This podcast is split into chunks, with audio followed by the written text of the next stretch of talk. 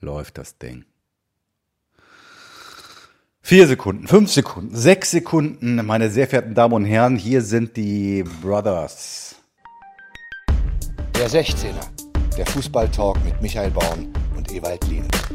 Du hast doch bestimmt ganz früh einen Kopfhörer gehabt, oder? Hast du nicht als Spieler schon den ersten Walkman gehabt? So kann ich mir gut vorstellen, wie du mit langen Haaren aus dem Bus aussteigst bei Arminia Bielefeld und dann hast du da einen Kopfhörer auf und hörst Bob Dylan.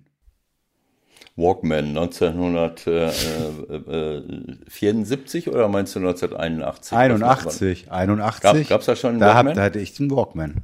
Na Logo. 81? Na klar. Ja, ich habe mich mit meinem Beruf auseinandergesetzt. Ich kann das nicht mehr erinnern, wer wann welche technischen Errungenschaften. Ey, du musst doch äh, wissen, was du gemacht hast. Was, das finde ich ja auch, das können wir ja auch mal besprechen. Dieses, dieses Thema Busfahrt vom Hotel ins Stadion. Aha. Erzähl mal.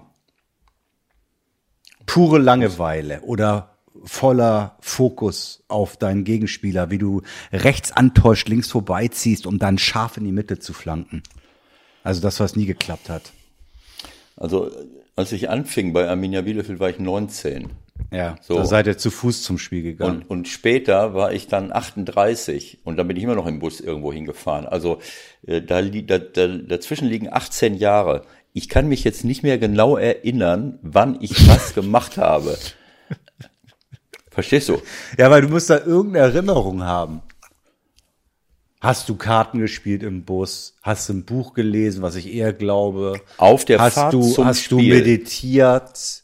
Wenn einer auf der Fahrt zum Spiel Karten gespielt hat, egal in welchem Verein, dann konnte der von da an immer Karten spielen. Also sowas lächerliches. Kartenspielen auf dem Weg zum Bus, äh, zum, zum Spiel. Also ich, ich meine, wenn du, wenn du mit dem Bus quer durch die Republik fährst. Ja, äh, das, macht, das macht ihr doch ganz gerne. Wo seid ihr noch hingefahren zum Pokal? Elversberg. Da siehst du, da wurde auch ein bisschen, bisschen gespielt, bestimmt. Ich das weiß, was du meinst. Ich wollte jetzt auch diese ganz spezielle halbe Stunde Auswärtsspiel in Dortmund und du fährst eine halbe Stunde vom Hotel ins Stadion. Was hast du da gemacht? Kannst du mir wieder nicht beantworten. Keine Ahnung. Das kommt auf, kommt auf die, äh, auf die Situation an. Aber ich kann mich äh, nicht erinnern, mich nicht äh, irgendwie fokussiert zu haben. Ob das alles richtig war, das lassen wir mal dahingestellt, weil man weiß ja immer nur das, was man bis zu dem Zeitpunkt weiß in zehn Jahren, wenn du wenn du zehn Jahre weiter bist, Michael, dann wirst du auch wieder ganz andere Erfahrungen gemacht haben.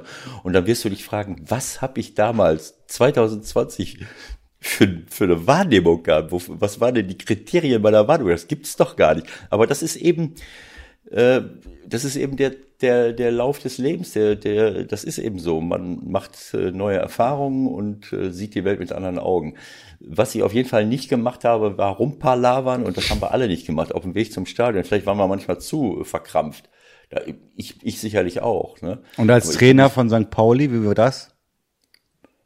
Naja, da habe ich mich hier hingelegt und habe äh, hingelegt und habe in der Regel nochmal ein bisschen meditiert, um ein bisschen Ruhe reinzukriegen.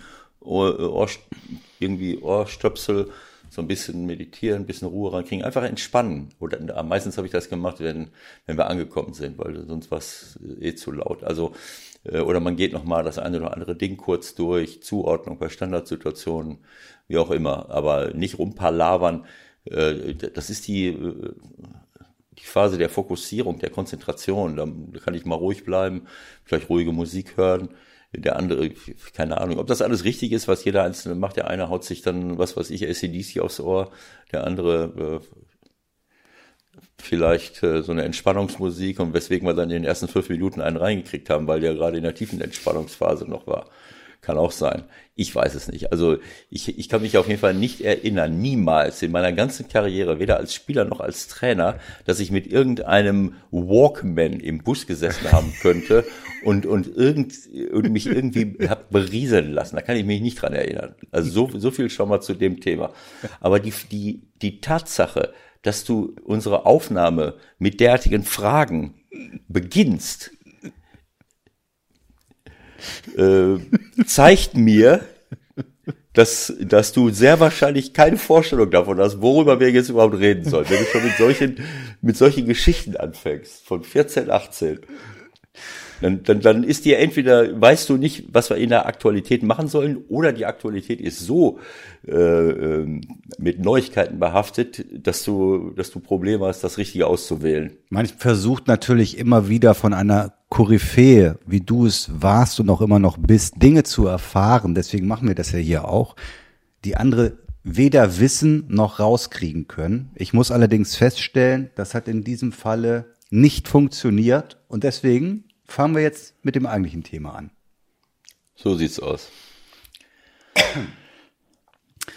Weißt du, was mir eingefallen ist, Ewald? Wir müssen Nein. ja eigentlich mal sagen, zumindest hier und da, wer wir eigentlich sind und was wir hier machen. Weil es gibt ja immer wieder Leute, die neu dazukommen, die äh, bald kann man das in der Bahn zum Beispiel hören, die mhm. sich hier vielleicht mal durchzeppen und dann wissen die überhaupt nicht, was, was wer, wer sind diese Typen, was machen die, was wollen die, wollen die mich jetzt nerven? Also meinst ich, du die, meinst du die Straßenbahn oder was für eine Bahn? Die Deutsche Bahn. Die Aha. Deutsche Bahn, ja. Da, da sind wir bald prominent im Bordprogramm, ja. Ja, dann musst du es auch äh, explizit so äh, benennen und nicht sagen in der Bahn. Es gibt eine Straßenbahn, es gibt eine, eine, eine Bahn, äh, die oben auf dem Berg also, führt. Also pass auf, ich, ich überlasse dir jetzt mal das Entree. Du kannst ja mal kurz erklären, wer wir sind, was wir hier machen und vielleicht gewinnen wir dadurch noch viel mehr neue Leute, wenn, wenn das irgendwie so aus, aus dir einfach mal rausfließt. Aber du hast nur 30 Sekunden Zeit dafür. 30 Sekunden, dann spreche ich nur von dir. Wer wir sind. Äh, wir sind zwei Fußballexperten, die seit langen Jahren im Fußballbusiness unterwegs sind. Äh, Michael als äh, Sportkommentator, Reporter, der 100.000 Spiele gesehen hat und dadurch sich mehr als qualifiziert hat. Und ich habe auch so viele, genauso viele Spiele gesehen, vielleicht mehr. noch mehr, selber Viel gespielt. Mehr. Genau so und so viele Jahre Jugendspieler Amateur, dann 18 Jahre Profi und 25 Jahre Profi-Trainer. Und seitdem, äh, seit drei Jahren gucke ich auch so ein bisschen rum und, und kommentiere. Also wir sind Leute, die seit langen, langen Jahren uns beruflich mit Fußball beschäftigen, aus unterschiedlichen äh, Blickwinkeln. Und wir versuchen, äh, das Geschehen national, in der ersten Liga, manchmal in der zweiten, manchmal im Amateurfußball, auch in der dritten Liga, überall und bei der Nationalmannschaft und europäisch und international zu analysieren, einzuklassifizieren und unsere Meinung zu sagen. Und dann weisen wir noch darauf hin, was das Ganze mit unserem Gesellschaftssystem generell zu tun hat, weil Fußball immer ein Spiegelbild unserer Gesellschaft ist und nicht völlig ausgelagert ist, sondern es ist immer ein Teil dessen, was du woanders auch erlebst. Das, so. war, das war sensationell. Ich meine, gut, es war natürlich 48 Sekunden, aber es war wirklich auf den Punkt. Und, und wir Michael. können das, ja, bitte, Ewald und Michael Born.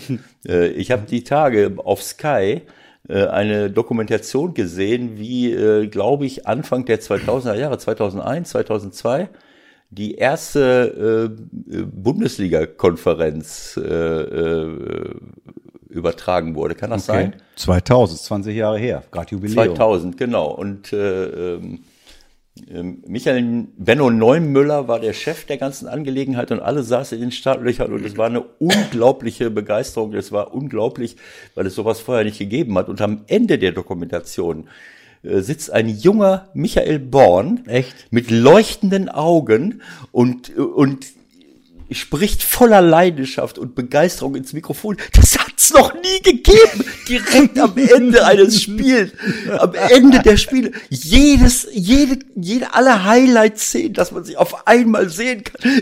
Das ist unfassbar. Und diese Leidenschaft, die der Michael damals schon vor 20 Jahren und Begeisterung gezeigt hat, die zeigt er auch hier im 16er immer wieder. Und deswegen mache ich das mit ihm zusammen gerne. Ja, oh, wann war das denn? Wo hast du das gesehen? Bei Sky läuft das jedes Mal. Okay. Die, die letzten Tage. Kennst du das nicht? Nee. Ohne Worte. Also richtig toll, richtig schön. Also ich weiß, Und, dass es so eine Dokumentation gibt, die habe ich zum Teil auch gesehen, aber ich weiß nicht, dass mein O-Ton von damals, der glaube ich war glaube ich in Bremen oder so. Und dann lief halt alle Spiele, alle Tore zum ersten Mal. Und das war genau halt, das, so. das war halt Wahnsinn. Also das, ja. das kannten wir ja überhaupt nicht. Wir waren ja auch noch Kinder der Sportschau. Ja. Ich hab, wir haben am Ende, am, am Montag haben wir ja äh, unser eigenes Spiel in Bochum geguckt äh, mit, mit Sponsoren zusammen, mit, mit einer kleinen Gruppe von, von Top-Sponsoren äh, bei uns im Clubheim. Und äh, unsere Geschäftsleiter waren teilweise da, Bernd von Geldern, Martin Druss. Und ich habe, während ich mit beiden sprach, lief die Dokumentation im Hintergrund. Und ich habe gesagt, gleich taucht der Michael auf. Wir haben uns so gefreut, wir haben uns was weggeschmissen. Martin und Bernd, Bernd kennt dich ja sehr, sehr gut. Und dann haben wir uns umgedreht und haben dein leuchtendes Gesicht gesehen. Also es war richtig äh, berührend, war eine tolle Szene. Das war auch in der Tat was Besonderes damals, weil ähm, ja, wie gesagt, wir, wir kannten das einfach alle nicht und wir waren natürlich alle unheimlich fokussiert auf diesen Tag, ob das funktioniert. Erste ja. Konferenz mit fünf Spielen parallel. Ja. ja. Das war ja, äh, das war mhm. ja Fernsehen 3000 sozusagen. Und heute wenn du heute ins 15-Jährigen sagst, oh, war ganz was Besonderes damals. Mhm. Ich habe hier alle Ligen der Welt auf meinem Handy. Was willst du jetzt von mir? Ja. So. Ja, vielleicht sollten einige Mannschaften auch mit der gleichen Begeisterung mal an das Abwehrverhalten herangehen. Äh, dann würden wir, bräuchten wir uns nicht so viel Zeit unseres regelmäßigen 16ers mit, äh, mit, äh, mit dem Abwehrverhalten von Vereinen beschäftigen oder auch von individuell, von, von einzelnen Spielern. Nach wie vor ist das ein Riesenthema. Also da vermisse ich auch so ein bisschen die Begeisterung. Denn wenn ich mit Begeisterung und Leidenschaft bei der Sache bin, dann kann ich nicht solche Szenen produzieren, wie wir sie jedes Wochenende leider Gottes immer wieder zu sehen kriegen. Oder, oder es fehlen vielleicht auch die richtigen Anleiter für den einen oder anderen, der das dann umsetzen soll. Könnte ja auch vielleicht irgendwann mal nochmal ein Thema sein. Obwohl wir ja angeblich die besten Trainer der Welt haben in Deutschland. Aber was das betrifft, vielleicht doch nicht. Ja, das ist jetzt wieder so ein, das ist jetzt wieder so ein Punkt. Ähm, ich habe ich, äh, ich habe ja in den letzten Jahren oft auch mit Journalisten zu tun gehabt und äh, wenn ich dann auch mal was Kritisches über andere Journalisten gesagt habe, dann bin ich von interessiert von von entsprechender Seite immer ermahnt worden, keine Kollegenschelte betreiben. Also das darf man natürlich nicht machen unter Journalisten, aber unter Trainern, äh, das ist natürlich völlig normal. Ewald, sag doch mal, wie blind sind die denn alle, die da jetzt im Moment rumlaufen? Sag mal, der Wagner muss doch weg, oder? Genau so. Und, und, und warum der Lucien immer noch Trainer ist, das ist ja Wahnsinn. Der ist ja immer noch nicht deutscher Meister geworden.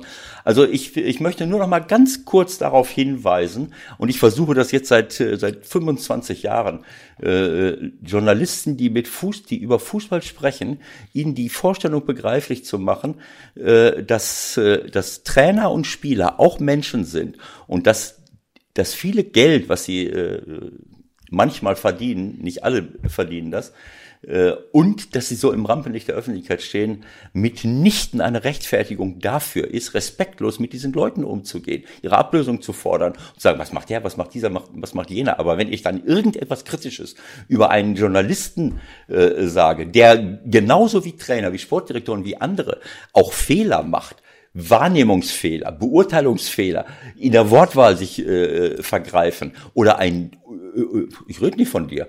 Äh, er tippt jetzt auf die äh, auf ich rede auf dein Mikro. Du sollst ja nicht so rumdonnern. Meine Güte, wenn ich leidenschaftlich rede, ich soll hier, ich sorry, das, für sorry, die Leute, ja. die uns nicht sehen, muss ich das kurz mal, ich habe hier so einen Stapel von Büchern aufgebaut, darauf mein Handy, darauf ein Mikrofon gebaut. Und wenn ich nicht ganz ruhig mit meinem Mund über dem Mikrofon sitze, dann kriegt die ganze Technikgilde meines 16ers einen Nervenzusammenbruch und, und Michael muss ich mir sagen, äh, lächerlich, wir machen das über Skype, wir sehen uns. Es tut mir wirklich leid, wenn ich leidenschaftlich bin, dann kann ich hier nicht wie, äh, wie Pfarrer Sommerauer das Wort zum Sonntag spricht. Ja, wieso äh, willst du überhaupt Journalistenkollegen hier Nein, auf gar keinen stellen? Fall. Wir sind Nein. Wir Nein, auf keinen top. Fall. Ja. Auf gar keinen Fall. Das ist ganz wichtig, dass man keine Selbstkritik zeigt und auch nicht andere kritisiert.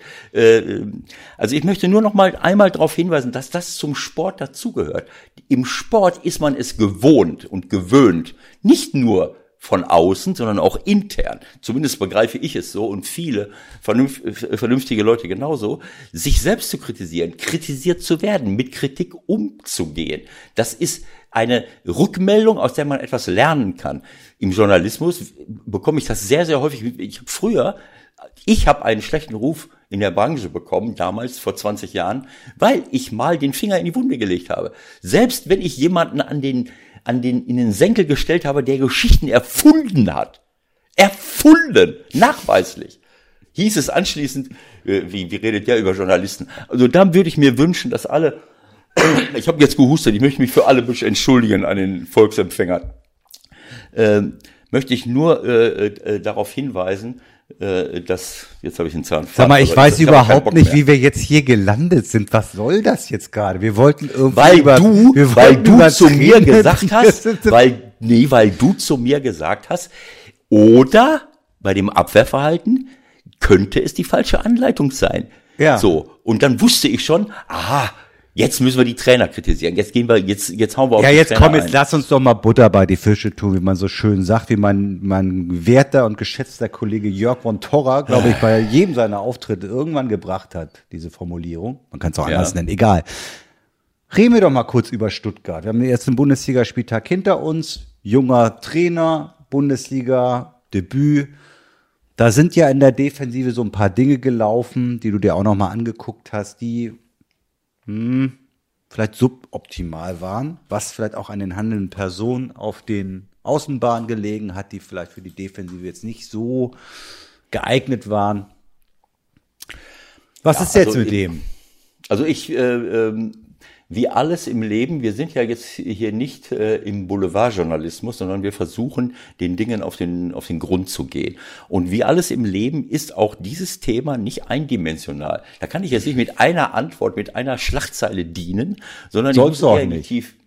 Ja, und ich muss eher in die Tiefe gehen. Also wenn ich vom Abwehrverhalten rede, dann rede ich davon, äh, dass eine Mannschaft, eine Organisation finden muss, ähm, wenn der Ball nicht da ist, dagegen anzuarbeiten, um wieder in Ballbesitz zu kommen, Gegentore verhindern, vielleicht sogar ganz vorne schon anzugreifen. Also es gibt sehr, sehr viele Aspekte des, des Abwehrverhaltens, des Abwehrspiels. Der Vorteil vom Abwehrverhalten ist eigentlich, dass man es planen kann. Dass man es planen kann, äh, wo will ich angreifen, in welchen Situationen will ich angreifen, auf welche Art und Weise will ich es machen, welche Abstände will ich haben, wer greift wen an. Das kann ich wunderbar planen. Das geht in der Offensive nur bedingt, weil da brauche ich mehr Kreativität, da äh, kommt es darauf an, was der Gegner noch veranstaltet. Also es ist planbar, was ich in der Defensive mache. Äh, und ähm, so, das ist schon mal das Erste. Welchen Plan habe ich, wie will ich verteidigen? Das Zweite ist, was habe ich für ein Personal auf dem Platz und welche Leute wähle ich als Trainer aus. Das heißt, welche Spieler verpflichte ich, welchen Schwerpunkt lege ich darauf, eben auch abwehrstarke Spieler zu verpflichten. Äh, Womit der Trainer, womit der Trainer ja in der Regel eigentlich relativ wenig zu tun hat, ne? Also bei den das meisten. wage ich jetzt mal zu bezweifeln. Naja, glaube, natürlich wird er gefragt, aber bei den meisten Clubs ist es ja mittlerweile schon so, dass das irgendwie die sportliche Leitung irgendwie vorgibt, oder? Ja Hast gut, aber es, ich glaube nicht, ich glaube aber nicht, natürlich nicht, aber ich kann mir nicht vorstellen, dass es, äh, dass es irgendwo eine Situation gibt, wo, äh, äh, wo der Sportdirektor morgens ins Büro kommt und sagt, übrigens, ich habe den Innenverteidiger und den Außenverteidiger verpflichtet. Soll es auch geben. Und der, und, der, äh, und der Trainer hat davon noch nichts gehört, wurde auch nicht gefragt und hatte keine Gelegenheit, sich den vorher anzuschauen. Also die Frage ist Auswahl des Kaders, natürlich nach meinen Möglichkeiten.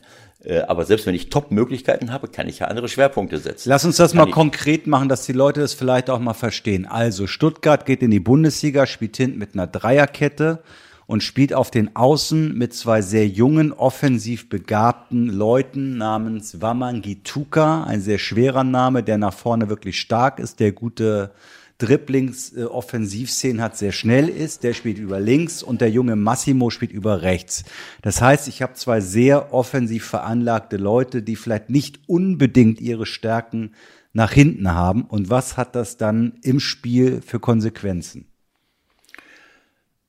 Ja, jetzt bist du ja schon wieder einen Schritt weiter gegangen. Ich habe ja erstmal sagen wollen, ähm, welche Spieler wähle ich aus, äh, um den Anforderungen und Herausforderungen eines Abwehrspiels gewachsen zu sein. Und da äh, muss ich leider äh, manchen Vereinen, bei manchen Vereinen, bei manchen Kadern ein Fragezeichen machen, weil ich glaube, äh, dass man nicht den gleichen Schwer, das gleiche Schwergewicht, den gleichen Schwerpunkt oft darauf legt, richtig starke, schnelle, zweikampfstarke Innenverteidiger zu, zu, zu holen, ähm, als wie ich äh, einen Schwerpunkt auf Stürmer äh, lege, wo, wo man glaubt, ich muss da noch mal einen haben und da noch mal und dort noch mal.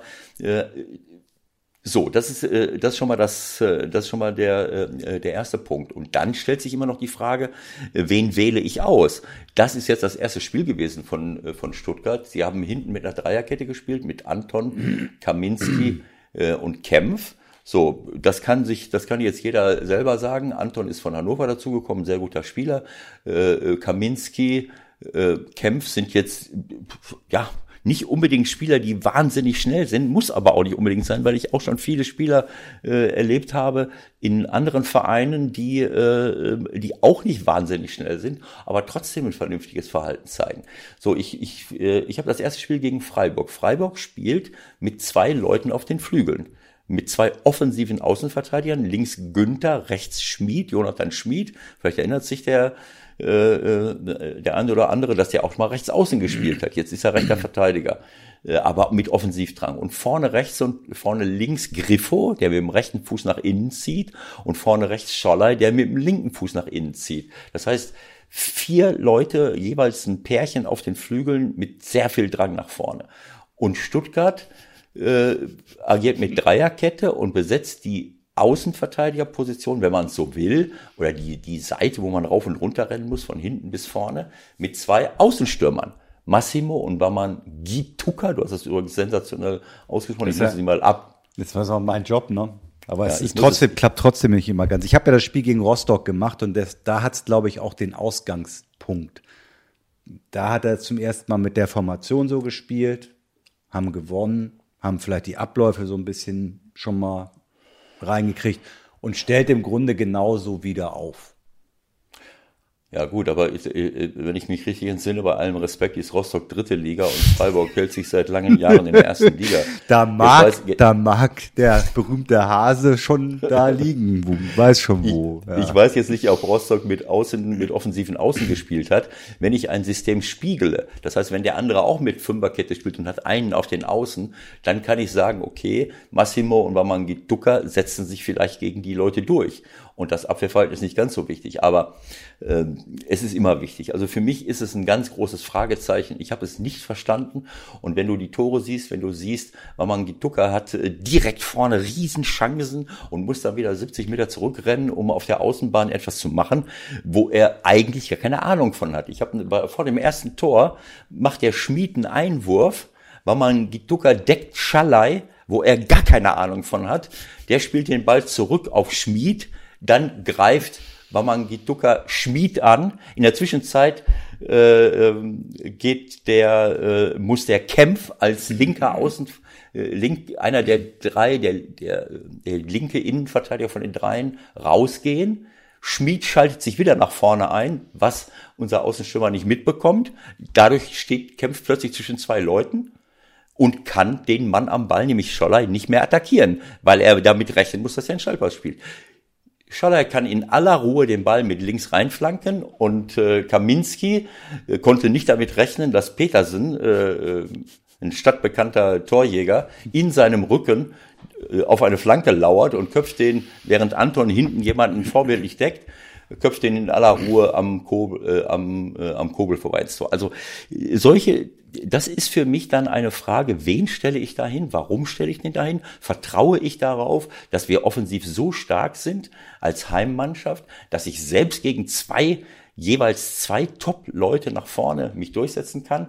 Ähm, Stuttgart hat fast, äh, hätte eigentlich den Ausgleich hinterher noch verdient gehabt bei dem Spiel 3-3 und haben Riesenszenen nach vorne und haben auch alle gar, haben gar nicht schlecht gespielt. Aber das ist kein System, mit dem man in der Bundesliga bestehen kann. Die Frage, die ich mir stelle, ist, ähm, wenn du jetzt hypothetisch der Trainer von Stuttgart bist, wie hast du es in der Vergangenheit dann gemacht? Hast du dich in erster Linie dann auf deine 2022 konzentriert und geguckt, okay, was ist für mich jetzt das Beste? Oder hast du erstmal geguckt, okay, was kommt da eigentlich auf mich zu? Was muss ich machen? Aha, da habe ich Scholler, Griffo, Petersen, Günther Schmid, da muss ich vielleicht doch eher eine Viererkette hinstellen und, und pack den Stenzel jetzt gesponnen noch mit rein. Oder das ist der Mittelweg.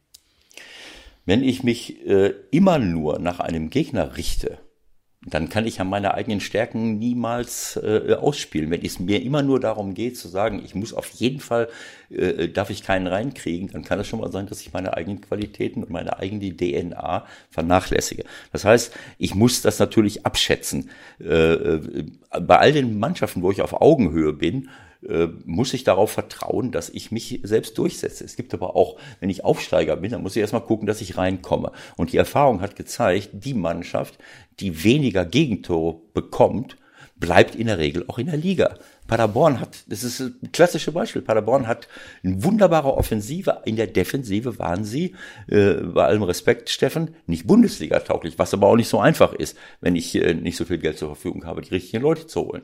Wie auch immer. Ähm, so, das heißt, sie haben mit die meisten Gegentore bekommen und dann steigt man ab. Das ist immer so. Äh, das gibt ganz wenige Ausnahmen. Äh, dann musst du aber schon eine absolute Top-Mannschaft sein, dass du 80 Tore schießt, dann kannst du auch mal 50 zulassen. Aber wenn du 30 Tore schießt, dann darfst du keine 60 zulassen, dann bist du abgestiegen. Ähm, so, das heißt, äh, ähm, was war deine Frage? Nochmal. Was hast du mich gefragt? Vor fünf Minuten war die Frage eigentlich eher eigene Stärken angucken oder doch am Gegner orientieren. Aber, so. ja, ähm, okay. Okay, aber ich muss ja auch trotzdem, es ist ja nicht so, dass ich immer in Ballbesitz bin. Wenn ich nur darauf vertraue, nur auf meinen eigenen Ballbesitz vertraue, dann muss ich auch darauf vertrauen, dass ich offensiv stark genug bin, um die entsprechende Anzahl von Toren zu erzielen. So, äh, und wenn ich dann immer darauf vertraue, dass ich einen mehr schieße, als, äh, als ich kassiere, äh, aber das können nur wenige Mannschaften. Also für mich, ich vermisse manchmal diese, diese äh, äh, Fokussierung oder wie soll ich es sagen? Ich finde es fahrlässig, wie manche Trainer und Mannschaften mit dem Ballbesitz des Gegners umgehen. Äh, und ähm, äh, und Freiburg ist für mich das, das allerbeste Beispiel.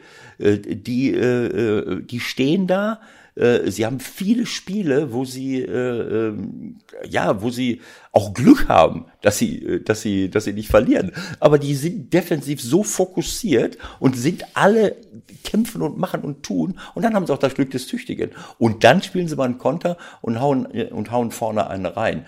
Wenn ich als Stuttgart, als Aufsteiger glaube, dass ich die Liga rocke, wenn ich als Werder Bremen, die im letzten Jahr äh, durch Gottes Fügung nicht abgestiegen sind, weil selber haben sie es nicht verdient gehabt, wenn ich als Werder Bremen auf den Platz gehe und sage, äh, wir haben zwar die meisten Gegentore im letzten Jahr äh, bekommen, äh, weiß gar nicht, ob es die allermeisten waren, aber äh, gefühlt, sage ich mal. Und ich gehe fast mit dem gleichen Personal in die neue Saison und sage, und jetzt wollen wir aber wieder unseren dominanten äh, Ballbesitzfußball äh, spielen. Oder ich bin bei Schalke 04, fahre nach zum FC Bayern München äh, und spiele mit äh, langsamen Abwehrspielern kurz hinter der Mittellinie, greife vorne an, äh, mit welcher Idee auch immer, äh, dann Ewald, Ewald, Ewald, ich muss dich jetzt kurz einbremsen. Das mit dem ja, Mikro, bitte. das mit dem Mikro, das, das, wir kriegen einen Heidenärger.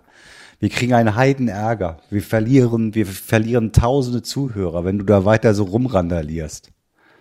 Was so. ich denn gemacht? Nee, ich glaube, du Was kommst, ich, ich, glaube, du kommst mit deinem, äh, mit deinem Kopfhörerkabel ständig gegen das Mikro. Das ist so.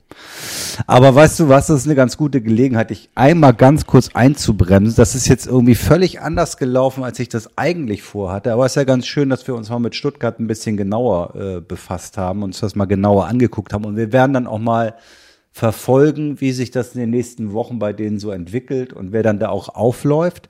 Und dann, was du jetzt gerade angerissen hast, können wir eigentlich mal äh, das Roundup des ersten Spieltags von vorne beginnen. Du hast Werder angesprochen, darüber sollten wir reden, aber du hast auch Schalke angesprochen.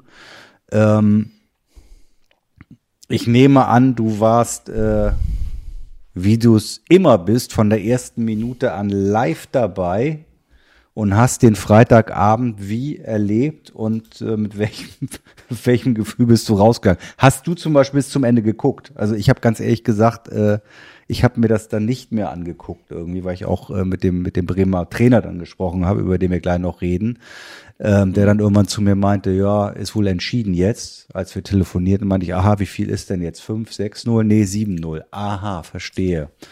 Also du hast es angerissen mit den Verteidigern, aber das kann ja nicht die einzige äh, Erklärung sein für ein 8-0. Also erstmal, äh, wenn Bayern München im Moment spielt, beim Stande von 2 oder 3-0 wegzuschalten, äh, bedeutet, dass du Fußball nicht liebst.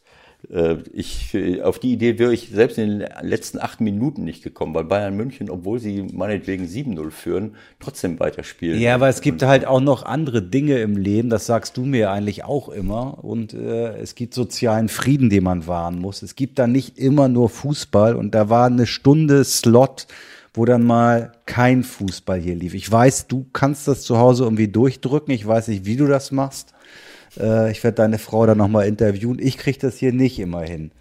Wir sind seit über 40 Jahren zusammen. Schon also, abgeschaltet. Ja, aber du hast auch, nein, im Gegenteil. Also du, du hast ja auch ein, gute, ein gutes Argument, äh, dass du mit Flo Kofeld gesprochen hast. Also äh, was, was will ich sagen? Also ähm, Schalke ist eine, ist eine spezielle Situation. Sie haben im letzten Jahr riesengroße äh, Verletzungssorgen immer gehabt, konnten oft nicht mit der Top-Mannschaft spielen. Ich erinnere an einen Mann wie Mascarell, Oma Mascarell. Ich glaube nicht, dass sie den ersetzen können. Solange wie Mascarell auf dem Platz stand und steht, äh, haben sie eine gewisse defensive Stabilität vor der Abwehr, ähm, die du einfach brauchst. Ähm, so. Ähm, ich, ich maße mir nicht an, jede einzelne Mannschaft und, und, und jedes, jeden einzelnen Kader bis ins kleinste Detail zu beurteilen. Fakt ist natürlich, dass Schalke äh, ich, ich weiß jetzt nicht, wie viele sieglose Spiele, 16, äh, 16, 16, 16 aus 16 der Saison Sieglo rausgegangen. Genau, mit 16 sieglosen Spielen aus der Saison rausgegangen sind, also fast eine komplette Rückrunde. Nicht, äh, also die komplette Rückrunde fast nichts mehr gewonnen. Ich glaube, zu Hause gegen, Schall, gegen Gladbach war das, glaube ich, das letzte, äh, der letzte Sieg am Anfang der Saison, der Rückrunde.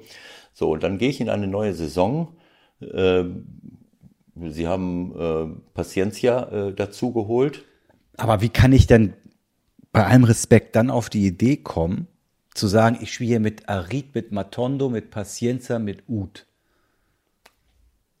Und agiere dann noch so, so wie du es gesagt hast. Und die nächste Frage ist doch dann, wenn ich dann drei, vier gekriegt habe, muss dann nicht von außen irgendwann auch ein Signal kommen nach dem Motto, ja, okay, das reicht dann vielleicht für heute. Äh, ja. Lass uns hier irgendwie heil rauskommen. Also ähm, ich habe ja vorhin von Außenverteidigern gesprochen. Äh, wenn ich, ähm, das sind alles gestandene Bundesligaspieler. Otschipka, Rudi, äh, es fehlt ihnen ein rechter Verteidiger. Ähm, äh, jetzt weiß ich nicht genau, wo der äh, Kenny äh, ist der verletzt, ist der weggegangen. Das kann ich jetzt gar nicht mal sagen. Äh, auf jeden Fall äh, hat David äh, gedacht, dass Rudi der Mann ist, der jetzt auf der rechten Verteidigerposition spielen soll. Fakt ist auf jeden Fall, wenn ich gegen Bayern München spiele und ich weiß, dass der Gegner, so wie eben bei Freiburg auch, mit offensiven Außen kommt, Pavard und Hernandez in diesem Fall, äh, konnte man jetzt nicht wissen, aber Hernandez ist genauso offensiv. Davis ist natürlich nochmal, aber der sollte, glaube ich, geschont werden. Äh, ähm, weil er eben alle Spiele macht. Und davor habe ich mit Gnabry und Sané äh, für mich für die beiden besten Außenstürmer, äh, die wir hier in Deutschland haben und gehören auch zu den besten in Europa und habe da und stelle dagegen Leute, die relativ langsam sind, dann ist es, dann weiß man, das kann Probleme geben. Wenn ich dann aber noch auf die Idee komme, hoch zu spielen, das heißt, nicht mit der Abwehr hinten drin stehen, wo ich diesen schnellen Leuten den Raum nehme, wo ich das Spielfeld verdichten kann, wo ich ganz eng zusammenstehen kann und auch muss, um überhaupt eine Chance zu haben, in den Zweikampf zu kommen. Wenn ich dann selbst bei Rückstand von 2-3-0 nach vorne angreife und kurz hinter der Mittellinie stehe und ein Tor nach dem anderen fällt mit einem langen Ball über die Abwehr. Im Übrigen äh, kann ich mich an ein Tor erinnern, wo Otschipka in aller Ruhe zuguckt, wie der Sané fünf Meter von ihm entfernt zum Steillaufen ansetzt und überhaupt keine Anstalten macht, mal den Raum zu schließen, mal mitzugehen, mal irgendwas zu machen. Äh, also das sind, das waren Äh, das war eine Vorstellung vom Abwehrverhalten her und auch taktisch von Schalke, die nicht Bundesliga-reif war. Das ist einfach so. Äh, das kann ich nicht verstehen, warum ich in dem Moment nicht den Laden zumache von Anfang an. Ich kann auch nicht glauben, dass Otschipka und Rudi gegen diese superschnellen Leute, anders kann ich es ja nicht bezeichnen, irgendeine Chance äh, haben. Äh, und wenn ich dann Raum lasse. Ja, aber das weiß doch Wagner auch. Also ich meine, das ist doch jetzt, der macht das doch jetzt auch nicht erst seit gestern. Ich habe keine Ahnung. Fakt ist auf jeden Fall, äh, äh, dass Schalke jetzt nicht bei Bayern München gewonnen hätte, äh, das sehr wahrscheinlich, selbst wenn sie eine Top-Leistung gebracht hätten. Das lassen wir mal so, könnte ich meine, wenn sie mit 4-0 rausgehen, dann sagt keiner irgendetwas, dann passiert gar nichts. Ja, so machst du dir genau einen so. mega Druck auf für das also nächste wenn die, Spiel. Ja? Genau so. Ja, und auch David setzt sich selber unter Druck, weil ein, ein derartige, eine, eine Niederlage ist eine Niederlage, aber äh, da ist man nie glücklich. Aber es kommt auch immer darauf an, wie man sich äh, äh, bewegt. Und äh, äh, wenn ich schon 16 Niederlage habe, dann versuche ich Gegentore zu vermeiden. Dann versuche ich jetzt nicht daran zu denken, äh, die spiele ich jetzt auseinander. Und wenn ich einen Paciencia und Ut aufstelle, das sind ja Strafraumstürmer. Das sind Leute, Paciencia ist ein überragender Kopfballspieler, äh, Ut äh, ist, hat in Köln überragende Leistung gebracht. Ut, Bentaleb, Rudi waren weg. Ja, die haben sie weggeschickt. Und die spielen jetzt von Anfang an. Das ist doch auch alles sehr merkwürdig. Ja, das möchte ich jetzt nicht kommentieren. Das, das habe ich jetzt auch gelesen, äh, dass alle gesagt haben, naja, wie, Fährmann sollte gar nicht Nummer eins sein. Rudi wollten, äh, Fährmann wollte aber zurück, während Rudi, Uth äh, und äh, Bentaleb weg wollten, aber nicht weggekommen sind und jetzt, jetzt spielen sie halt von Anfang an. Okay, äh, keine Ahnung. Ob das alles so zielführend ist, ist ein anderes Thema. Ähm, äh, das sind Dinge, die ich nicht beurteilen kann aus der Entfernung. Natürlich ist das eine, eine Aufgabe, die der David als Trainer hat, diesen Leuten Selbstvertrauen äh, zu geben, ihnen das Gefühl zu geben, wir zählen auf euch. Aber äh, selbst wenn das alles stimmt, dann muss ich trotzdem die noch immer noch die richtigen Leute auf den Platz stellen, die richtige Auswahl treffen äh, und ich muss dann auch äh, möglichst die richtige Taktik wählen, die angebracht ist. Das habe ich nicht verstanden, dass ich glaube, bei Bayern München mit Strafraumstürmern zum Erfolg zu kommen äh, und dann auch noch hoch meine, Abwehr hoch hinstelle. denn so eine Niederlage, das bringt alle direkt unter Druck ja. und trägt natürlich nicht gerade dazu bei, dass mein Selbstvertrauen wächst. Also von außen betrachtet gibt Schalke ein desaströses Bild ab in allen Bereichen. Ähm, was glaubst du, wie der Wagner sich jetzt äh, fühlt? Ist da überhaupt noch irgendjemand? Ich meine, das, das, das weißt du nicht, aber man, man stellt sich das ja irgendwie vor, dass der wahrscheinlich mehr oder minder alleingelassen noch mit der Mannschaft irgendwie rumtrainiert. Und vielleicht kriegt er noch mal einen Anruf von, von Jochen Schneider, der angeblich jetzt vom Aufsichtsrat angehalten ist, sich mal umzugucken. Überraschung, ja, dass er einen neuen Trainer suchen soll. Ähm, wie würdest du denken, müsste es jetzt ablaufen im Club? Also ich habe diese Meinung ja schon oft vertreten. Für mich äh, sind Trainer generell zu sehr alleingelassen.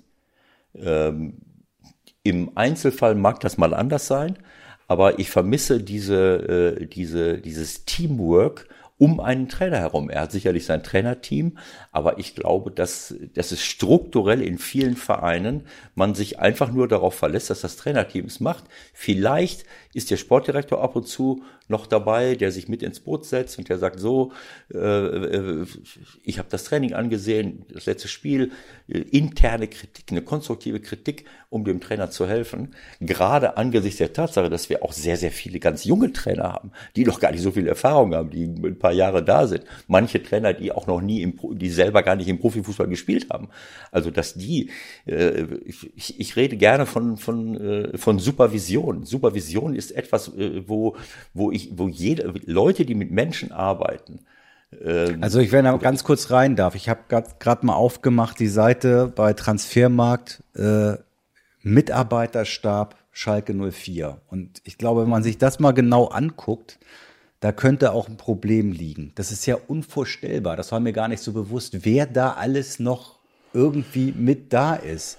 Da ist ein Knebel technischer Direktor, da ist ein Michael Reschke technischer Direktor, da ist ein Chefscout Eichkorn mit drei, vier weiteren, dann gibt es äh, einen Koordinator Lizenzbereich Sascha Rieter, dann gibt es einen Clubrepräsentanten Olaf Thon, dann gibt es äh, natürlich den Vorstand, dann gibt es das Aufsichtsratsmitglied Typ Stevens, dann gibt es den Vorstand Sport Jochen Schneider. Und wer von den ganzen Leuten spricht eigentlich mal mit Wagner? Das weiß ich nicht. Das, äh, das kann ich nicht beurteilen. Deswegen, äh, ich muss es auch ein bisschen zurücknehmen. Strukturelles Problem. In diesem Fall kann man nicht von einem strukturellen Problem reden. Da sind genug Leute da, die aus dem Fußball kommen und die äh, David zur Seite stehen äh, können und, und ihm helfen können. Inwieweit das passiert, wie intensiv man redet. Äh, die bloße Anwesenheit einer, einer, einer, einer Person reicht ja auch nicht aus, sondern für mich ist es ein Trainer braucht auch Unterstützung. Der Trainer ist, wenn, wenn der Erfolg da ist, ist immer alles gut. Wenn der Misserfolg kommt, dann braucht ein Trainer Unterstützung. Dann braucht ein Trainer an seiner Seite jemanden, der ihn spiegelt, der ihm sagt, was, äh, äh, wie er vielleicht in der Mannschaft ankommt oder wie es nach außen wirkt oder der, der aber auch weiß, um was es geht. Der muss beides können. Der muss Supervision, zu Supervision fähig sein, der muss aber auch in der Lage sein, beurteilen zu können, was da eigentlich abgeht. Das kann ich nicht beurteilen. Äh, aber ähm, denn eigentlich, äh, und da haben manche äh, Gazetten ja nicht unrecht, wenn man sich den gesamten Kader anguckt, dann, dann könnte man schon auf die Idee kommen, äh, dass man da jetzt nicht unbedingt gegen den Abschied äh, spielen muss. Da sind viele ganz äh, hochkarätige Leute dabei, äh, aber auf manchen Positionen vielleicht nicht. Äh, und manche Positionen sind dann halt auch äh, äh, vital, wie zum Beispiel ein Sechser der Zweikämpfe gewinnt. Apropos Oder? Sechser der Zweikämpfe gewinnt. Samstag, ich habe irgendwo gelesen, El Schrottico. Herrlich, das kann ja nur Bild gewesen sein. El Schrottico in Anlehnung an El Classico, Schalke gegen Werder. Und bei Sechser sind wir bei Werder. Und beim, du hast es angesprochen, wir wollen jetzt wieder richtig schön Fußball spielen, sind wir bei Werder. Ich habe mich ich will nicht sagen, vielleicht auch ein bisschen blenden lassen, aber äh, Florian Kofeld war extrem optimistisch, brühte vor Freude, vor Vorfreude am Freitagabend äh, vor dem Spiel gegen Hertha. Und das sah ehrlich gesagt auch, sagen wir mal so 35 Minuten gar nicht so schlecht aus. Und dann kriegen sie ein Gegentor und dann fallen die komplett zusammen bis zur Pause. Und in der zweiten Hälfte war es dann im Grunde auch nicht mehr zu retten. Wie war dein Eindruck von außen, was du in den, in den Ausschnitten gesehen hast, nehme ich an? Ja, ich habe jetzt nicht das ganze, äh, das ganze Spiel äh, gesehen. Es, mir tut es einfach weh, das zu sehen. Aber äh, Florian muss sich natürlich die Frage gefallen lassen, ähm, warum er auf Däubel komm raus auf diesen, wie er, äh, glaube ich, im Kicker oder wie der Kicker zitiert hat, auf diesen dominierenden äh, ähm, äh, wie heißt es so schön? Ball, Ballbesitz, Fußball. Äh, genau, also auf einen, äh, wo, wo habe ich es hier? Ist egal. Naja, das passt weißt, schon. Dominierender Ballbesitz, Fußball. Das ist auch nur eine Phrase irgendwie und äh, ja, mit Leben füllen ist was anderes. Ja, wieso ich darauf äh, setze, mit der gleichen fast äh, mit, dem, mit dem gleichen Personal, mit dem ich im letzten Jahr mit ganz, ganz, ganz viel Glück eigentlich unverdient den Klassenerhalt geschafft habe und dort so viele Gegentore bekommen habe, dann muss ich doch eigentlich, kann ich doch nicht erstmal davon reden, äh, wie ich hier meinen Ballbesitzfußball wieder durchsetzen kann. Äh, war, das vielleicht, war das vielleicht ein Kaschieren auch von äh, Problem, von denen er schon wusste, weil sie haben ja auch unheimlich viele Spieler verloren. Gut, das waren jetzt vielleicht nicht nur Leistungsträger, aber sie haben viel Erfahrung verloren. Und sie haben gerade im Zentrum haben sie nichts dazugekommen. Also mich wundert das total, ehrlich gesagt, dass man im Grunde ohne einen echten Sechser in eine Bundesliga-Saison gehen will. Sie haben Erras aus Nürnberg geholt, der saß jetzt auf der Bank. Ich weiß nicht, wie du den siehst, aber ob das jetzt derjenige ist, der da auf Sicht äh, Werder Bremen retten wird, weiß ich nicht. Ähm, und ansonsten hat das jetzt mit Eggestein versucht. Das sind alles so Spieler, die das vielleicht ähm, mal mitmachen können, aber die sind alle so auf einem Niveau. Also was, was die Defensive betrifft, habe ich das Gefühl, aber nicht dass sie das als Kernkompetenz haben. Ob das jetzt Klasen ist, ob das Eggestein ist, ähm, ist das vielleicht so ein bisschen ablenken gewesen, weil sie wussten, okay, wir müssen eigentlich äh, nach vorne spielen. Es ist schwer zu sagen für mich. Also ähm, sie haben 69 Gegentore letztes Jahr gehabt. Köln hat auch 69, hat aber 10 Tore mehr geschossen als sie. Es gab nur eine Mannschaft, die mehr Gegentore bekommen, das war Paderborn. Ähm, so, 69 Gegentore und dann äh, habe ich die drittwenigsten Tore erzielt, äh, ja, mit Union Berlin, die haben 41, sie haben 42, also 36, 37, 42 Tore erzielen. Ähm, es gibt auch oben Mannschaften im letzten Jahr, Wolfsburg, Freiburg, die siebter, achter werden mit 48 Toren. Die kriegen aber 20 Gegentore weniger. Äh, das heißt, äh, der Fokus muss doch in dem Moment darauf liegen, wie kann ich es, wenn, meine, wenn mein Personal das gleiche ist, äh, wie kann ich es verhindern, dass ich so viel Gegentore kriege? Und das erkenne ich nicht. Und das habe ich im letzten Jahr auch schon nicht erkannt. Nachdem sie schon sehr, sehr viele Gegentore hatten, sehe ich bestimmte Fehler immer wieder. Und äh, wenn ich sah, äh, gut, jetzt kann man sagen, warum stellt Flo den, äh, den Sergeant, Sergeant, Sergeant. Da, Sergeant irgendwie, äh, was hat er gespielt? Auf der Seite, so ein bisschen. Äh, so auf der Seite äh, und ist dann ja gut, das kann trotzdem passieren, das war was eine Flanke, was eine Ecke. Auf jeden Fall sein Mann, sein rechter Verteidiger, der Pekarik, kommt aus seinem Rücken und er hat im eigenen Fünfer nicht die, den Hauch einer Idee, dass in seinem Rücken jemand stehen könnte. Der, der hat da gestanden wie ein Zuschauer. Der hat nur noch die, äh, die, Chipsdose gefehlt, äh, dass er Chips gegessen hat. Ich meine, das kann ich nicht verstehen. Äh, da muss der Fokus, dann müssen alle, jeder Einzelne, aber auch das Trainerteam, das weiß ich nicht, äh, ob sie durchdringen oder ob sie es auf dem Schirm haben, äh, das, das individuelle Verhalten der Spieler darauf abstellen, was muss ich im 16er machen. Da kann ich nicht diese, ja, wir haben viele Gerätschen im letzten Jahr gesehen, so wie jetzt vom Friedel. Das wollte ich gerade also, sagen, was das Frappierendste an der ganzen Nummer war ja, sie kriegen dieses Gegentor. Bis dahin war es im Grunde solide, nicht besonders aufregend, aber beide, mhm. auch Hertha hat nicht viel nach vorne zustande gekriegt, mhm. weil sie besser verteidigt verteidigt haben. Dann mhm. kriegen sie dieses Gegentor und danach brechen die komplett zusammen. Also Friedel macht diese Wahnsinnsnummer, die vielleicht ein Elver war. Dann kriegen sie den Elver nicht, ja, weil äh, Herr Perl in Köln gesehen hat, mhm. dass das Foul außerhalb war. Okay, geschenkt. Sie haben also Glück, können mit 0-1 in die Pause gehen und kriegen dann trotzdem noch eins. Und da kannst du doch sagen, also dann hat sich im Grunde wirklich nichts verändert. Ja gut, wir, sind, wir reden jetzt äh, im Moment vom ersten Spiel der Saison. Aber äh, was mich äh, irritiert hat, auch schon im letzten Jahr, ist, dass, äh, dass die gleichen Spieler, äh, dieselben Spieler oder die, nee, dieselben Spieler die gleichen Fehler im Laufe der Saison immer wieder gemacht haben. Äh, diese, diese Unachtsamkeit, dieses äh, im Raum stehen, äh, nicht mitbekommen, wenn jemand steil läuft äh, vielleicht die Räume nicht zu äh, äh, enger zusammenstehen. Also dieser Fokus. Du sagst, sie haben keinen, äh, keinen Sechser. Wenn ich mir an Klasen erinnere, wenn er, als er bei, bei, bei Ajax Amsterdam gespielt hat, der hat jedem in die Wade gebissen, wenn ich mich richtig entsinne.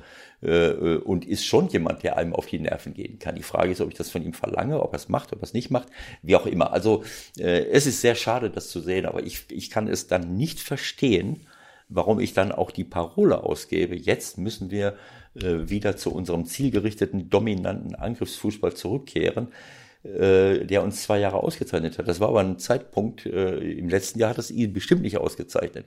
Und davor haben sie noch jemanden wie Max Kruse gehabt. Also ich muss dann auch genug Leute haben, die Tore erzielen. Dann kann ich auch von einem Ballbesitzfußball und Angriffsfußball reden, der dann eben auch äh, sich in Tore ummünzen lässt. Aber ich kann doch nicht Ballbesitzfußball spielen, hochspielen, nach vorne spielen und muss jedes Mal Angst haben, dass ich hinten einen reinkriege. Es gibt viele Mannschaften und dazu gezählt für mich als Paradebeispiel Freiburg, wie oft die den Ball von der Linie kratzen.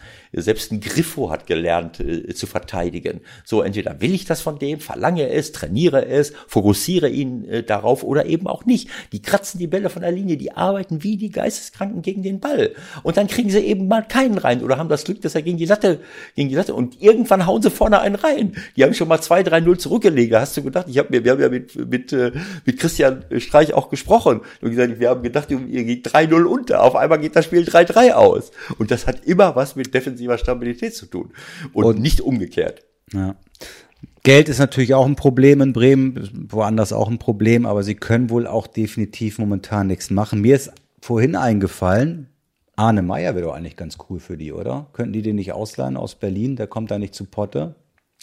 Wie auch immer. Ich möchte, äh, da möchte ich mich jetzt nicht zu äußern, aber ich möchte mich dazu äußern, dass du sagst, Geld ist auch nicht da. Das ist für mich auch ein fundamentaler Fehler. An der Spitze ist es völlig klar, äh, dass ich natürlich den Unterschied machen kann, äh, wenn ich Bayern München bin. Dortmund äh, fischt in anderen Gewässern. Die, die besten Top-Talente, die wir hier in Europa oder weltweit rumlaufen haben, äh, viele von denen gehen im Moment nach, nach Dortmund, weil sie sehen, da kann ich mich entwickeln.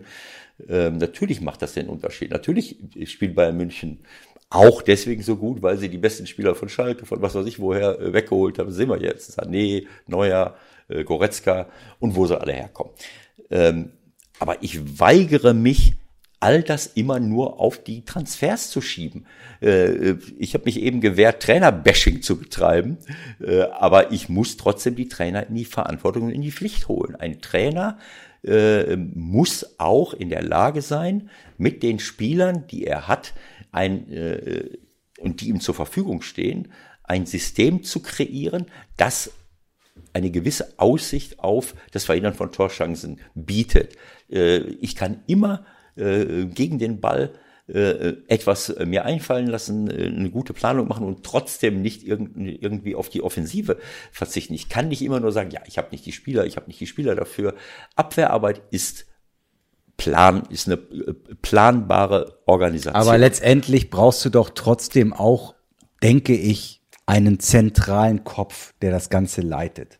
Ja, es gibt viele Dinge, die man braucht. Ein, ein, ein, Sechser vor der Abwehr, der Zweikämpfe gewinnt, der möglichst dann auch noch einen ordentlichen Spielaufbau hat. Äh, das ist unverzichtbar. Du siehst bei den Spitzenmannschaften, die haben das alle äh, äh, in der Regel. Ähm, und es wäre auch sinnvoll, wenn ich schnelle Innenverteidiger habe. Das ist auch klar, das sehe ich auch immer weniger. Aber auch da kann ich mir das backen. Ich meine, Schalke hat eine überragende Nachwuchsarbeit. Ich weiß nicht, warum da nicht mal ein schneller Innenverteidiger dabei ist. Oder gehen die, werden die sofort alle zu Stürmern umfunktioniert? Da muss ich mal eins sagen, pass gehen mal auf, mein zu, Freund. Die gehen alle zu Klopp gleich dann. Keine Ahnung, ich weiß es nicht. Also ich sag mal, äh, mehr, mehr Innenverteidiger stricken und vielleicht auch, selbst wenn es nicht viel Geld kostet, mehr einen aufbauen, der die Voraussetzungen mitbringt. Diese Schnelligkeit, aber Schnelligkeit ist natürlich nicht alles. Ich, da, da muss vieles zusammenkommen. Ich muss eine gewisse Intelligenz mitbringen. Ich muss das Spiel lesen können. Aber ein Trainer muss auch versuchen, äh, diesen, diesen Leuten äh, bestimmte Dinge anzugewöhnen oder abzugewöhnen. Äh, ich, ich, ich sehe manche Dinge im Abwehrverhalten bei allen Mannschaften. Wenn zum Beispiel, ich sehe das oft, wenn, wenn ein Stürmer in den Strafraum geht und will aufs Tor schießen, dann, äh, dann schmeißen sich die Leute irgendwie oder die halten irgendwie den Fuß halb hoch, dass unten drunter geschossen wird. Es gibt so viele einfache Techniken, auch Gegentore zu verhindern. Das sehe ich bei manchen Spielern. Wenn einer eine Flanke reinspielt, da muss ich mich nicht irgendwie äh, mit der Gefahr, dass ich noch einen Elfmeter produziere, da reinschmeißen. Ich muss nur mit meinem Fuß diesen Ball blockieren. Dann halte ich den Fuß vor den Ball. Ball. Und ich schmeiße mich nicht irgendwie durch. Und bei Torschüssen sehe ich das auch immer wieder. Da siehst du, die Leute schießen aufs Tor durch die Beine von jemandem. Ich brauche nur den Fuß davor. Mit kurzen Schritten, da bleibe ich kurz. So, was wird er denn machen? Ich decke das ab, wo ich stehe und der Torwart die andere Ecke. Äh, die Tore, die du immer siehst, das sind die Tore, wo der Abwehrspieler sich völlig dumm verhält, kriegt den Ball durch die Beine und der Torwart ist auf dem falschen Fuß in der anderen Ecke. Das sind die Tore, die wir, die wir da sehen. Äh, und, und, und. Ich, ich will jetzt keine Vorlesung über, über Abwehrverhalten machen. Ja, heute, auch viele, was will der? Heute, was hast, will der? Heute hast du es aber gemacht, aber was will der Vollidiot? Der hat, der war ja selber Stürmer. Aber ich habe nicht so viel Tore geschossen. Insofern habe ich mich auch auf die Abwehrarbeit konzentriert.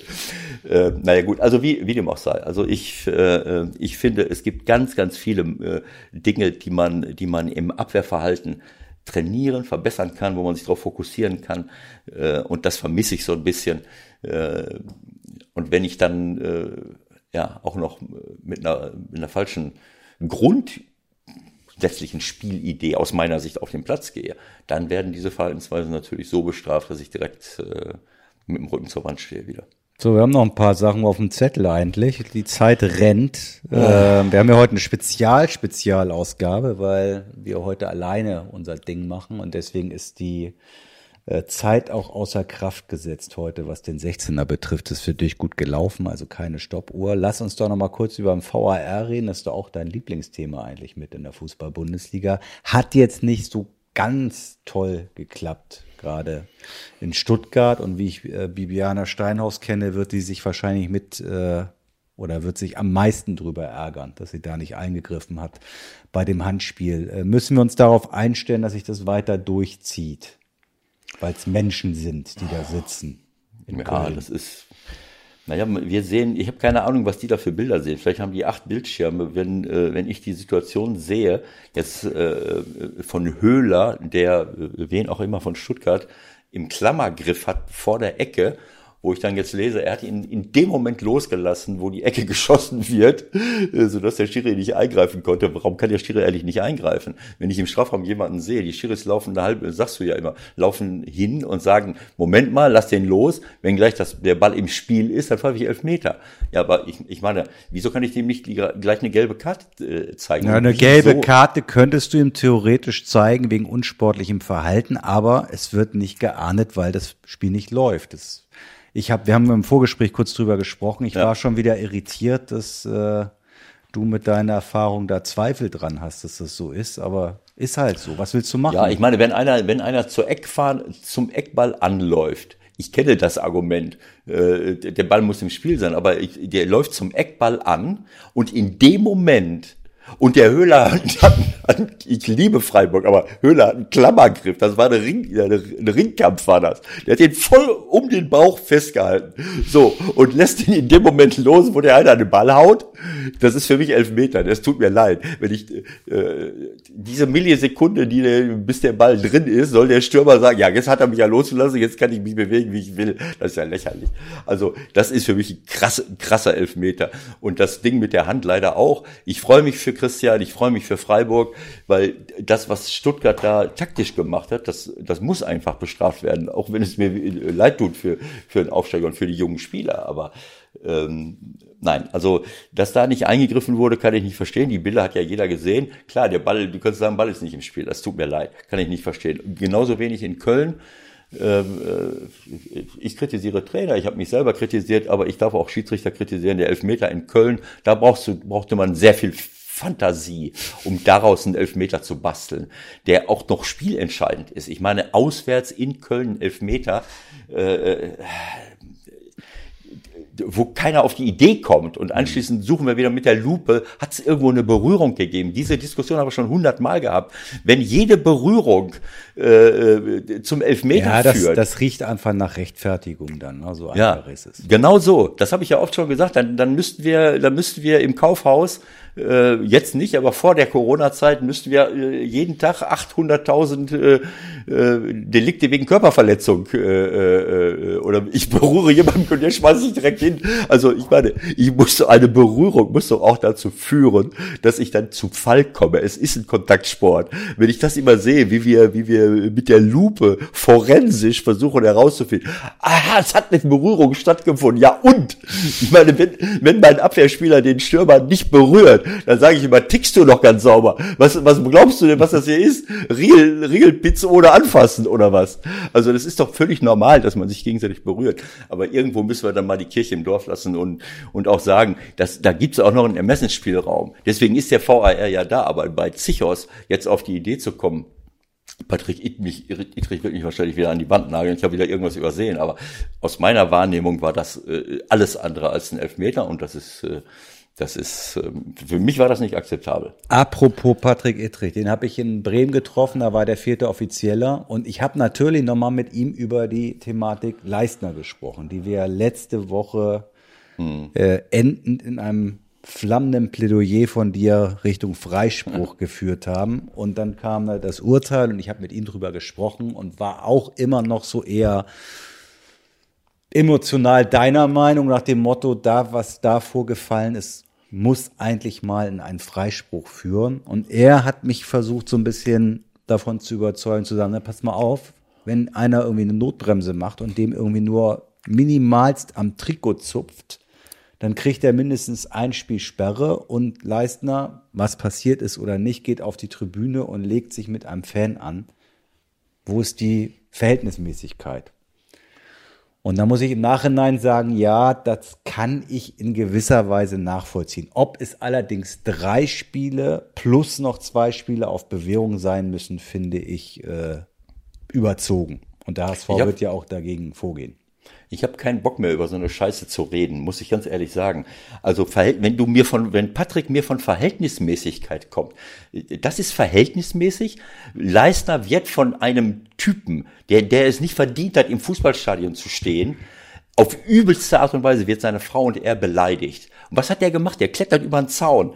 Okay, da können wir ihm eine Ordnungsstrafe geben wegen, äh, wegen Missachtung der Corona-Regeln. Äh, Ja, Meinetwegen auch eine große Geldstrafe. Dann läuft er hinter dem Typen her, der sich in der Zwischenzeit verpisst, weil er nicht die Eier in der Hose hat, äh, zu dem zu stehen, was er da gesagt hat. Weil die Leute, solche Leute glauben, das ist ein rechtsfreier Raum. Ein Bundesliga-Stadion ist kein rechtsfreier Raum. Wenn er das auf der Straße macht, wird er, wird er verklagt wegen Beleidigung und kann vielleicht 5000 Euro Strafe zahlen. Und da meint er, das ist normal, dass er solche so, äh, widerwärtigen Beleidigungen machen kann. Der Leistner tickt durch hat das Spiel auch noch verloren gegen die Drittligisten äh, auswärts in seiner Heimatstadt auch noch. So, dann geht er über den Zaun, geht hinter dem her und weil der andere auf der Treppe rückwärts geht, hat ihn ein bisschen vor, den, vor die Brust gestoßen. Dazu, daraus drei Spiele zu machen, das ist unverhältnismäßig. Das ist unverhältnismäßig. Äh, wenn ich mir, ich brauche mir nur mal, warten wir mal ab die nächsten Wochen, dann können wir mit Patrick gerne mal sprechen, wenn wieder irgendeiner eine Fluggrätsche ansetzt und irgendjemand äh, den Unterschenkel vom, vom Oberschenkel trennt äh, und kriegt dann vielleicht äh, zwei Spieltage Sperre. Das ist unverhältnismäßig. Fünf Spieltage für so einen Scheiß. Guck mal in die Historie. Ich habe mal so, äh, es gab so einige Sachen, acht Spiele, acht, da, es gibt so viele Dinge, die komplett unverhältnismäßig waren in meiner Karriere. Äh, möchte ich jetzt nicht drauf eingehen, da das ist mal ein anderes Thema. Da muss man sich auch fragen, Moment mal, wieso kriegt der acht Spiele, der andere ein Spiel? Da waren auch Sachen dabei, die äh, ist egal. Also für mich ist das ein Fehlurteil. Du bleibst dabei, du bleibst dabei, auch mit einer Woche Abstand, ähm, Freispruch? Geldstrafe für, die, für das Übertreten der Corona-Regeln, weil er vergessen hat, sich die Maske aufzusetzen. die, er in der Kabine, die er in der Kabine gelassen hat. Das wäre allerdings Weltklasse gewesen. Stell dir das mal vor. Ja, auf dem Weg nach oben setzt er sich die Maske auf. Genau so. Das wäre mal ein Zeichen vom DFB gewesen, dass sie kapieren, dass man nicht einfach nur nach dem strengen Buchstaben des Gesetzes, oh, was macht er da? Dann springen alle wieder hoch, boah, toll, den kann ich jetzt verurteilen. Das wäre ein Zeichen auch mal zu sagen, Moment mal, hier ist mal irgendwo eine Grenze. Der hat keinem was getan. Die Zuschauer haben den mit drei Mann umgestoßen. Er hat den ein bisschen gegen die Brust und, und das wäre gar nichts passiert, wenn er jetzt nicht auf, auf der Treppe irgendwie rückwärts gegen die Stufe, äh, okay, kann man sagen, hätte er äh, dran denken müssen. Wunderbar. Also hör mir auf. Eine, eine, eine Geldstrafe hätte es auch getan. Und das, das Mindeste wäre gewesen, dann zu sagen, komm mal, machen wir mal ein Spiel oder, oder irgendwie sowas, weil das ist grenzwertig. Nicht grenzwertig, da sind sämtliche Grenzen überschritten. Äh, aber äh, wie gesagt. Okay. Was noch? Zum guten Schluss, weil du gerade so schön in Fahrt bist, äh, lass uns doch noch mal eine Minute verlieren über das morgen anstehende Supercup-Spiel in Budapest. Das findest du doch bestimmt eine, eine sehr richtige äh, Entscheidung, dass das A stattfindet, B vor Zuschauern, C mit Fans, die anreisen dürfen, eingeladen sind, herzlich eingeladen sind, äh, daran teilzunehmen. Nur mit der Rückkehr könnte es ein bisschen problematisch werden dann. Naja, es ist jetzt ein bisschen suffisant dargestellt, aber ich meine, ja. im Grunde kann man nur den Kopf schütteln.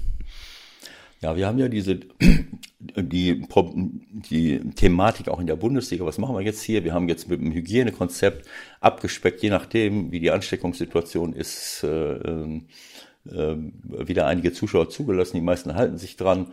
Ähm, nicht alle, mit Recht muss man sich fragen, wieso sollen die Zuschauer, äh, sitzen die auf, in einem Stadion auf Abstand, im anderen sitzen sie mit, mit 5000 Mann in einem Block direkt nebeneinander. Ich weiß nicht, ob das in Berlin irgendwie anders läuft mit der, mit dem, mit, ob die das Virus da, äh, ob man das sehen kann in, in, in, in Berlin, dass die in Union alle zusammen, dass die, die äh, mit einer Fliegen, Patsche vertreiben können. Äh, auch die, die, die Führungsriege von Schalke und Bayern ah, scheint, ja. äh, scheinen äh, einem biologischen Jungbrunnen entspr entsprungen zu sein und nicht zur Risikogruppe gehören und müssen auch nicht unbedingt äh, sich dran halten.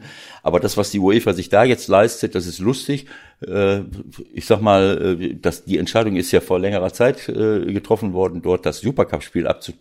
Aber nachdem äh, Ungarn jetzt gerade zum Hochrisikogebiet erklärt worden ist, selbst die Grenzen schließt, damit nicht irgendwelche Leute reinkommen und trotzdem ziehe ich das Spiel durch. Da muss die UEFA sich fragen lassen, ob sie sie noch alle Latten, ob sie noch alle Latten am Zaun haben. Es tut mir leid. Und dann kriegen wir noch 3000 von hier, 3000 von da, 20.000 sollen ins Stadion kommen.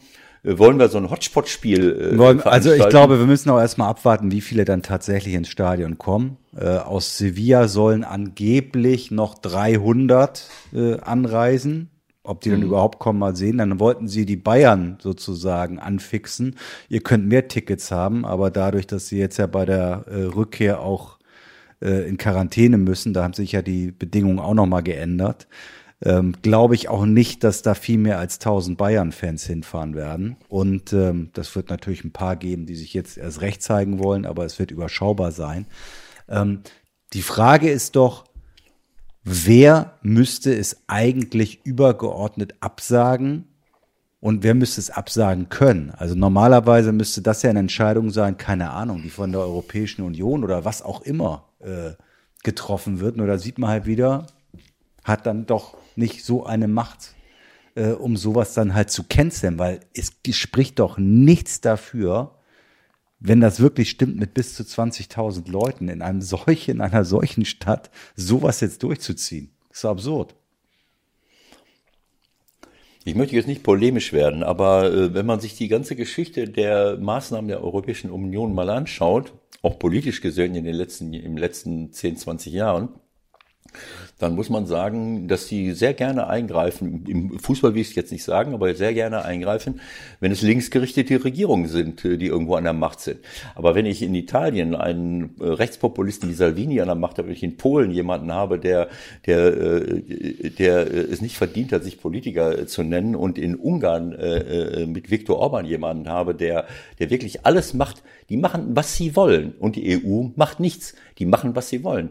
Du brauchst keine Hoffnung haben, dass die EU zum Orban sagt, dann machen sie sich in die Hose. Das kann ich dir jetzt schon 100% ja, sagen, so. dass sich die gesamte Europäische Kommission in die Hose macht, zu sagen, Moment mal, was macht denn ihr da?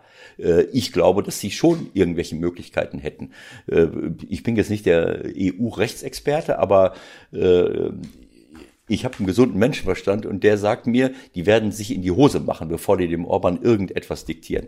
Gut, über, und über die, über die UEFA haben wir ja schon gesprochen, äh, hinlänglich in den letzten Ausgaben, dass die das Spiel nicht absagen, muss eigentlich großartig wundern. Dann bleibt noch die Frage, was ist mit den Vereinen? Kann ja, Sevilla meine, oder Bayern sagen, Leute, das machen wir nicht mit? Du meinst, die UEFA sagt das nicht ab, weil sie dann, äh, weil es da um viel Geld geht? Natürlich, ist doch klar. Ja, es ist ja auch ansonsten äh, nicht ganz so viel Geld im Umlauf in der UEFA, äh, also über, über die Euroleague und über die Champions League. Das ist klar, dieses Spiel reißt natürlich äh, alles raus. Also wenn ich mir, äh, äh, wenn es dann nur um Geld geht, dann weiß ich, äh, wie ich so eine Organisation äh, bewerten muss. Ich meine, wie viele Spiele vermarktet die UEFA mittlerweile? Bis zum Abwinken, Gelder bis zum Abwinken. Äh, und wenn, wenn, wenn es auch völlig egal ist, äh, ob ich da jetzt irgendwelche, irgendeinen gesunden Menschenverstand verletze oder Leute in, in Gefahr bringe, ob die jetzt einen Test haben oder nicht. Äh, alleine die Tatsache, dass die da in einen Hotspot hineinfahren, was immer das jetzt heißt, ich weiß jetzt, das muss ich gestehen, ich weiß jetzt nicht, warum Ungarn jetzt zum Krisengebiet erklärt wurde. Manchmal ist da auch die Anzahl der, der Infizierten, dann rechnet man das so hoch.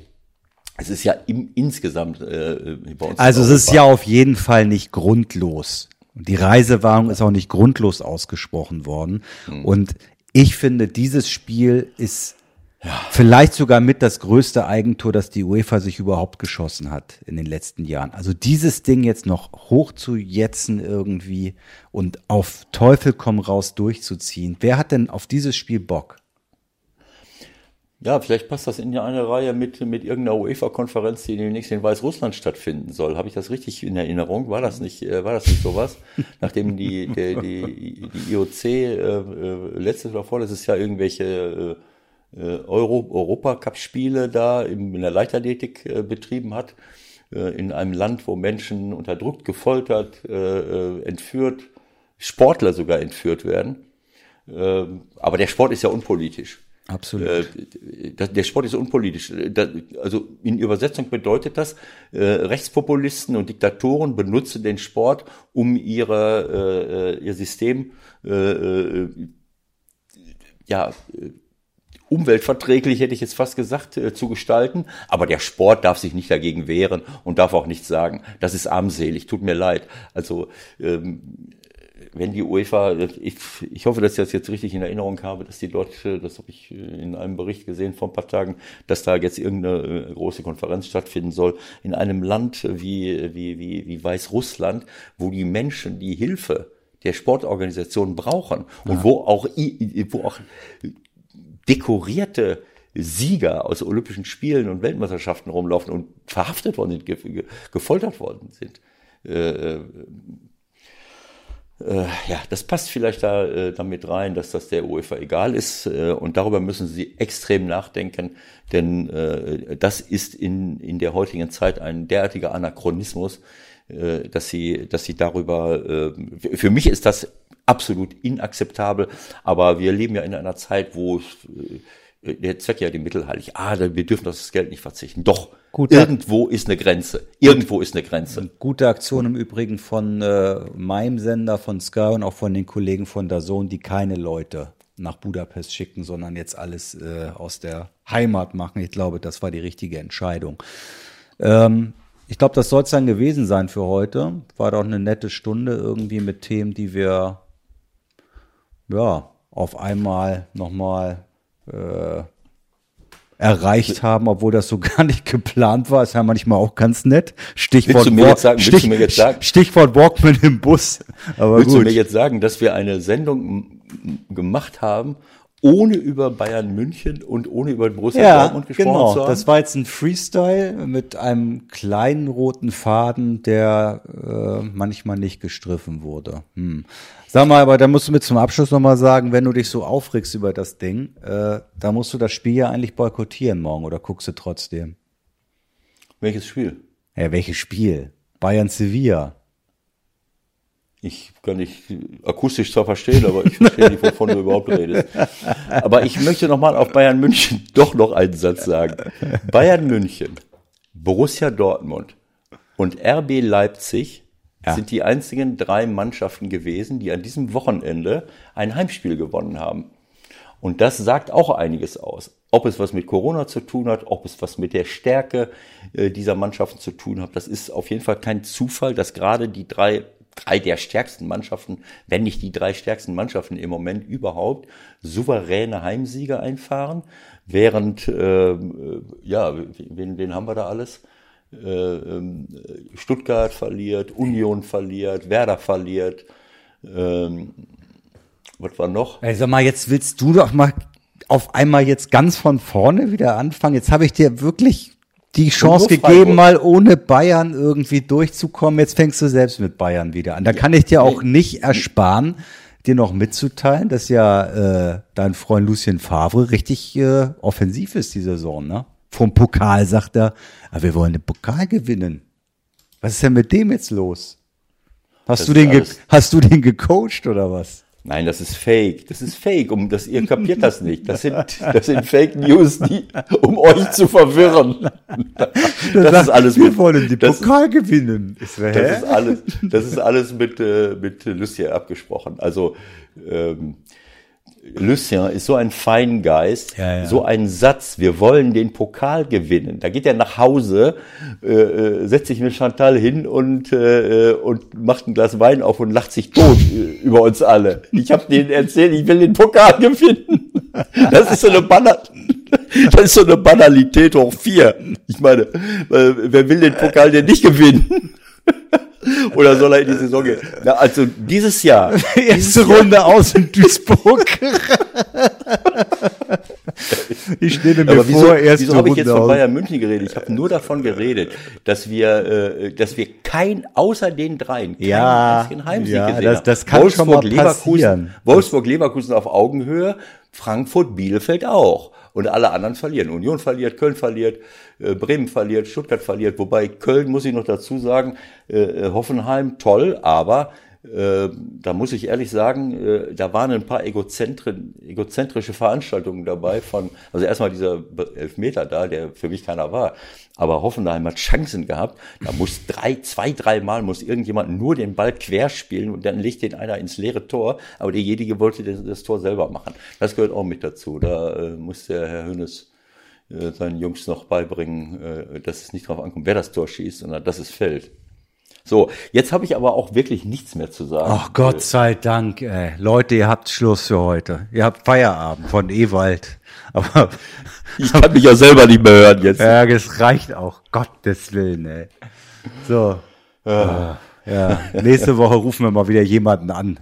Ja, Ja, dann muss ich nicht mehr alles selber machen hier. ja. ja. Aber du hast genauso viel beigetragen. Das ist nur gefühlt so, dass ich so viel Ja, geredet habe. ja, ja. Na, 80, 20 würde ich denken, aber egal. Passt schon. Macht ihr eine schöne Woche, macht euch eine schöne Woche da draußen und nächste Woche reden wir wieder über die Bundesliga und was sonst noch so war. Bis dahin. Tschüss, tschüss. Tschüss, alles Gute, Leute.